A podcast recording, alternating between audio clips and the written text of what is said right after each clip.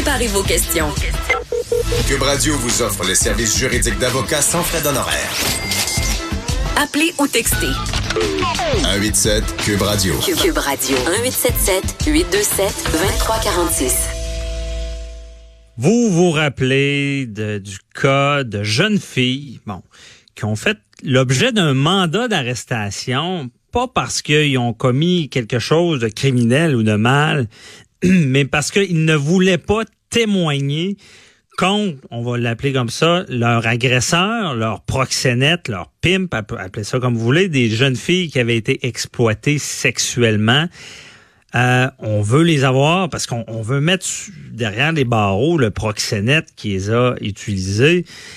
Par contre, pas facile d'avoir des témoins, euh, des causes pas faciles aussi quand, quand ces témoins-là qui, qui permettraient de- de- d'incarcérer quelqu'un qui est hautement euh, problématique, on s'entend, c'est un fléau, là, la traite de personnes, les, les- les- jeunes filles qui sont forcées de se prostituer, mais euh, pas capable d'avoir le témoin, il faut, faut émettre un, un- un mandat d'arrestation pour que les avoir, pour que la cause se poursuive.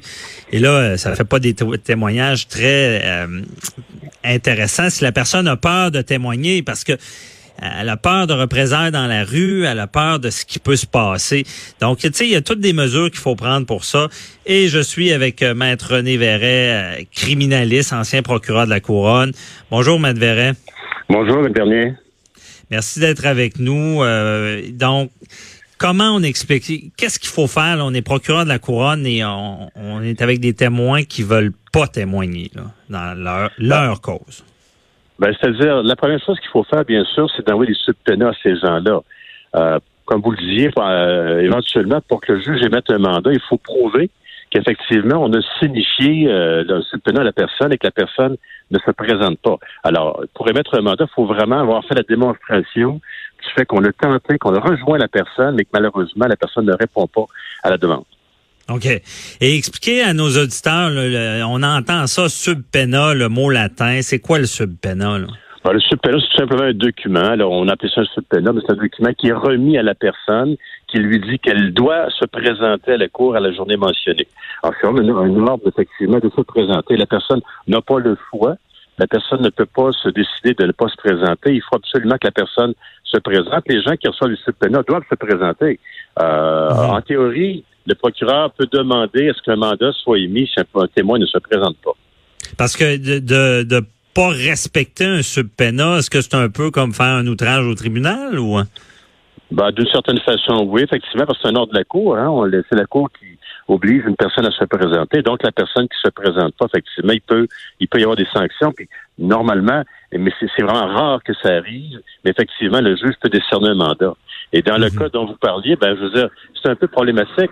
Et en même temps, il faut comprendre que la poursuite, évidemment, veut faire condamner cette personne-là. Donc, mais pour le faire condamner, ça nous prend des témoins, ça nous prend des gens qui ont, qui ont vécu des choses, qui ont des choses importantes à dire. Alors, si Mhm. effectivement les personnes ne se présentent pas, ben, le procureur n'a pas d'autre moyen que de demander au juge d'émettre un mandat pour que la personne se présente. C'est malheureux, c'est triste, mais en même temps, ces gens-là, on les protège aussi, hein, on les encadre aussi, on en prend bien Ouais.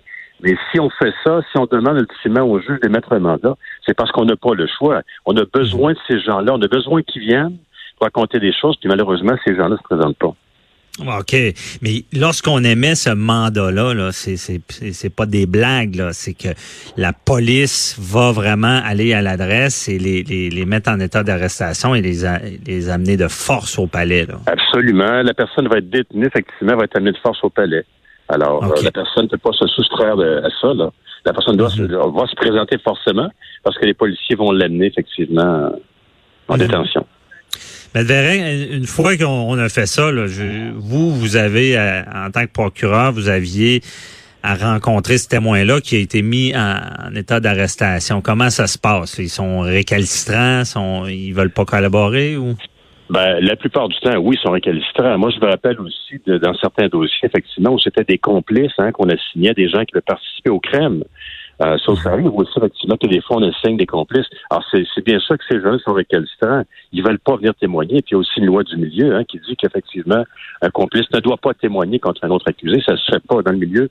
C'est une règle, hein, la, la règle omerta, Mhm. comme on dit, effectivement, qu'on on n'accepte pas dans le milieu qu'une personne témoigne contre un autre. Alors, des fois, moi, ça m'est arrivé aussi de demander au juge d'émettre des mandats contre des gens, des complices qui étaient appelés à témoigner, mais qui se présentaient pas. OK. Vraiment des complices. Ça veut dire que la, personne, dans son témoignage, c'est ça, va, pouvoir incriminer l'autre, a, participé avec lui.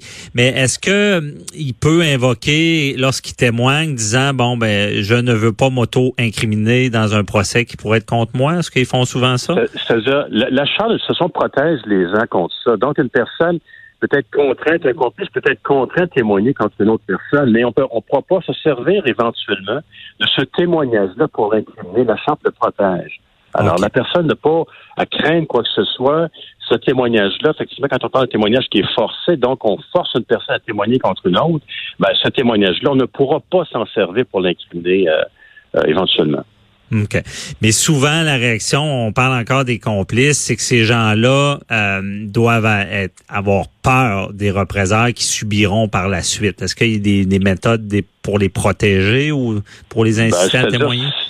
ça dépend de quel type, effectivement. Il y en a qui qu'on appelle les collaborateurs de justice, effectivement, puis il y en a parfois même qu'on va jusqu'à signer des contrats avec, avec eux. On peut leur donner une nouvelle identité. Ça va très loin parfois aussi, quand des gens vraiment craignent pour leur sécurité, il y a des mm. mesures effectivement qui sont là euh, pour protéger ces gens-là. On a besoin de ces gens-là parfois pour témoigner, pour euh, raconter des choses. Alors, il faut donc euh, adopter des, des, méthodes dans le but de les protéger pour les justement pour les sécuriser aussi.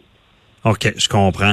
Et euh, là, une fois que vous avez ces témoins-là, qu'on compare des jeunes filles avec le proxénète ou des complices, euh, là, vous les avez devant le juge à la, à la, dans la boîte, comme on dit, euh, vous les interrogez. Et habituellement, on sait bon que la règle, quand c'est votre témoin, parce que c'est vous qui, qui faites valoir bon votre cause, et habituellement, vous lui posez des questions ouvertes qu'on appelle, vous pouvez pas le contre-interroger. Mais là, est-ce que vous pouvez euh, parce qu'ils doivent pas vouloir parler. Là. Comment vous faites pour les interroger? Ben, très souvent, ben, la plupart du temps, on sait que ces témoins-là ont, fait dans le passé une déclaration écrite. Donc, ils ont raconté des choses à la police. Mhm. si c'est le cas, on peut se servir de cette déclaration-là pour les confronter. Effectivement, comme vous dites, quand c'est notre témoin, on ne peut pas le confronter. On, pose des questions ouvertes, on ne peut pas effectivement les interroger normalement. Mhm. Mais si le, témoin a fait dans le passé une déclaration écrite, puis là, effectivement, la, bon, la, personne est assise à comparaître, on lui demande de, témoigner, puis la personne ne raconte pas ce qu'elle avait dit au policier précédemment. on peut demander au juge la permission de co-interroger le témoin en question de façon à la confronter avec ce qu'elle a dit dans le passé. Mhm. Et c'est ça qu'on dit qu'on entend ça des fois un témoin hostile puis que là on peut le demander au juge, excusez l'expression, de le brasser un peu, même si c'est ben, son témoin sans, sans nécessairement recourir, euh, lorsque nous prenons la loi sur la preuve, quand on parle de témoins hostiles, sans le faire déclarer hostile, on peut tout simplement, effectivement, le co-interroger, puis bon, euh, de façon un mhm. peu serrée, un peu comme on le fait, un peu lorsque le procureur, euh, procureur de couronne le fait avec l'accusé. Mais là, c'est parce que là, c'est un peu particulier, c'est notre témoin à nous. Mais c'est notre témoin à nous qui veut pas témoigner ou qui veut pas raconter des choses ou répéter des choses qu'elle a déjà dites. Alors, dans ce temps-là, mhm. la loi nous permet quand même de co-interroger le témoin de façon quand même assez, euh, assez sévère. OK, je comprends. Dans, ça, y a, y a vraiment... faire ressortir la vérité. Le but, c'est effectivement de faire ressortir la vérité. Hein? Ouais, mais c'est C'est ça, c'est toujours le principe. On veut la vérité et on veut aider des personnes des fois qui veulent pas aider. C'est un peu être aidé? C'est un peu ben, ça. C'est pour toutes sortes de, raisons qu'on peut comprendre. Hein. Quand on parle de ces jeunes filles-là qui ont vécu des choses extrêmement difficiles, ben, je veux dire, ils sont très réticentes, on peut le comprendre, à raconter des choses qu'ils ont vécues, de crainte, vous le disiez, de crainte, de, de représailles de, la part de ces gens-là. Alors souvent, euh, c'est ce qui les incite à ne pas euh, raconter ou ne pas témoigner comme euh, devraient le faire. Mais en même temps, elles sont aussi assistées. Hein. Il y a des policiers qui les encadrent, il y a des travailleurs sociaux souvent aussi qui sont avec eux dans le but, mhm. effectivement, de les réconforter. Il y a des gens à Québec, euh, le Bureau d'aide aux victimes criminelles qui est là aussi pour appuyer ces gens-là. Donc, il y a quand même des gens qui sont autour d'eux, qui sont là pour les seconder, pour les aider aussi dans leur témoignage. OK. Bon. Et, et Maître Verret, pour ce qui est de, parce que on va y aller sur les croyances populaires aussi. Souvent, les gens disent, euh, bon, euh, un procès va commencer avec une plainte, bon, une plainte qui va venir, bon, d'une victime, euh, de la police ou d'un témoin, des choses comme ça. Mais est-ce que c'est vrai qu'il y a des matières, parce que dans dans certains cas où est-ce qu'il y, a eu plainte d'une victime et que elle ne veut plus témoigner, veut, on parle des cas de violence conjugale par exemple, et elle veut que tout arrête. Est-ce que c'est vraiment la, la le plaignant victime qui a le dernier mot ou c'est plus la, couronne? Ben, c'est-à-dire, c'est la poursuite. Mais encore une fois, il y a aussi des directives hein, qui régissent mm les procureurs de couronne et la façon dont ils doivent euh, normalement euh, mener ces procès-là. Il faut voir aussi s'il n'y a pas une preuve indépendante euh, qui existe aussi, s'il n'y a pas des photographies, des gens, des témoins qui ont vu des choses. Alors, c'est pas la plaignante qui va décider qu'effectivement les accusations vont tomber. Euh, Parce que vous, vous êtes au fait que des fois, il y a des manipulateurs qui manipulent les, dans, dans, ce qui est de la violence conjugale. Vous, êtes au fait que des fois, il y a des gens qui, qui leur disent retire ça, euh, puis ils, retombent dans les bras de leur bourreau, là, des fois. Absolument, mais en même temps, le procureur doit quand même être conscient qu'il doit faire la preuve, hors de tout raisonnable, effectivement, de ce qu'il reproche à l'accusé. Alors, si la victime, la plaignante, ne veut pas témoigner, ben, il y a une difficulté. Là, à ce moment-là, le, mhm. procureur euh, euh, va être dans une situation où il sait qu'il ne pourra pas s'accorder la personne. Alors, euh, il faut, les directives le mentionnent aussi clairement, le procureur doit être raisonnablement convaincu de pouvoir étaler la culpabilité de l'accusé. Alors, si mhm. effectivement on a une plaignante qui, ne veut pas témoigner, qui, qui, raconte une histoire qui n'est pas du tout ce qu'elle avait raconté précédemment à, la police, ben on, a un problème, on a une difficulté là, importante. Alors, il faut ouais, ben, avec ça il faut composer. Et là, ce que je comprends bien avec ce que vous dites, c'est que euh, lorsque notre témoin principal, la victime, euh, change d'idée, se retire. Là, vous allez vraiment évaluer s'il y a des preuves un peu circonstancielles, des photos ou se servir de sa déclaration. Mais vous avez le pouvoir de continuer malgré qu'elle veut maintenant que ça, ça se termine. C'est exact. On peut continuer, ou des fois, il peut y avoir aussi des règlements, ça se fait aussi à l'occasion, euh, où l'accusé signe un mandat de paix qu'on appelle. Donc, c'est pas une mhm. condamnation criminelle, mais ça arrive effectivement ça à l'occasion où effectivement l'accusé, euh, on, laisse tomber les accusations parce qu'on est conscient qu'on ne pourra pas en arriver à le faire déclarer coupable, mais l'accusé, quand même, c'est un compromis, accepte de signer un mandat de paix pour une durée de 12 mois.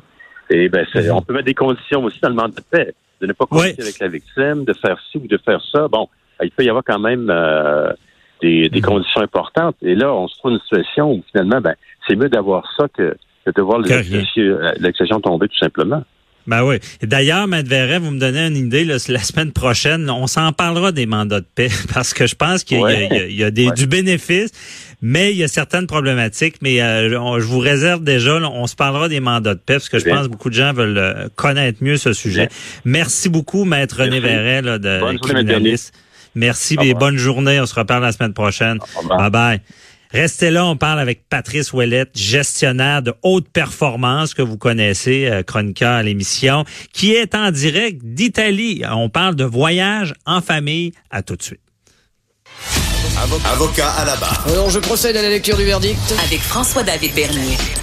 Les meilleures plaidoiries que vous entendrez. Cube Radio.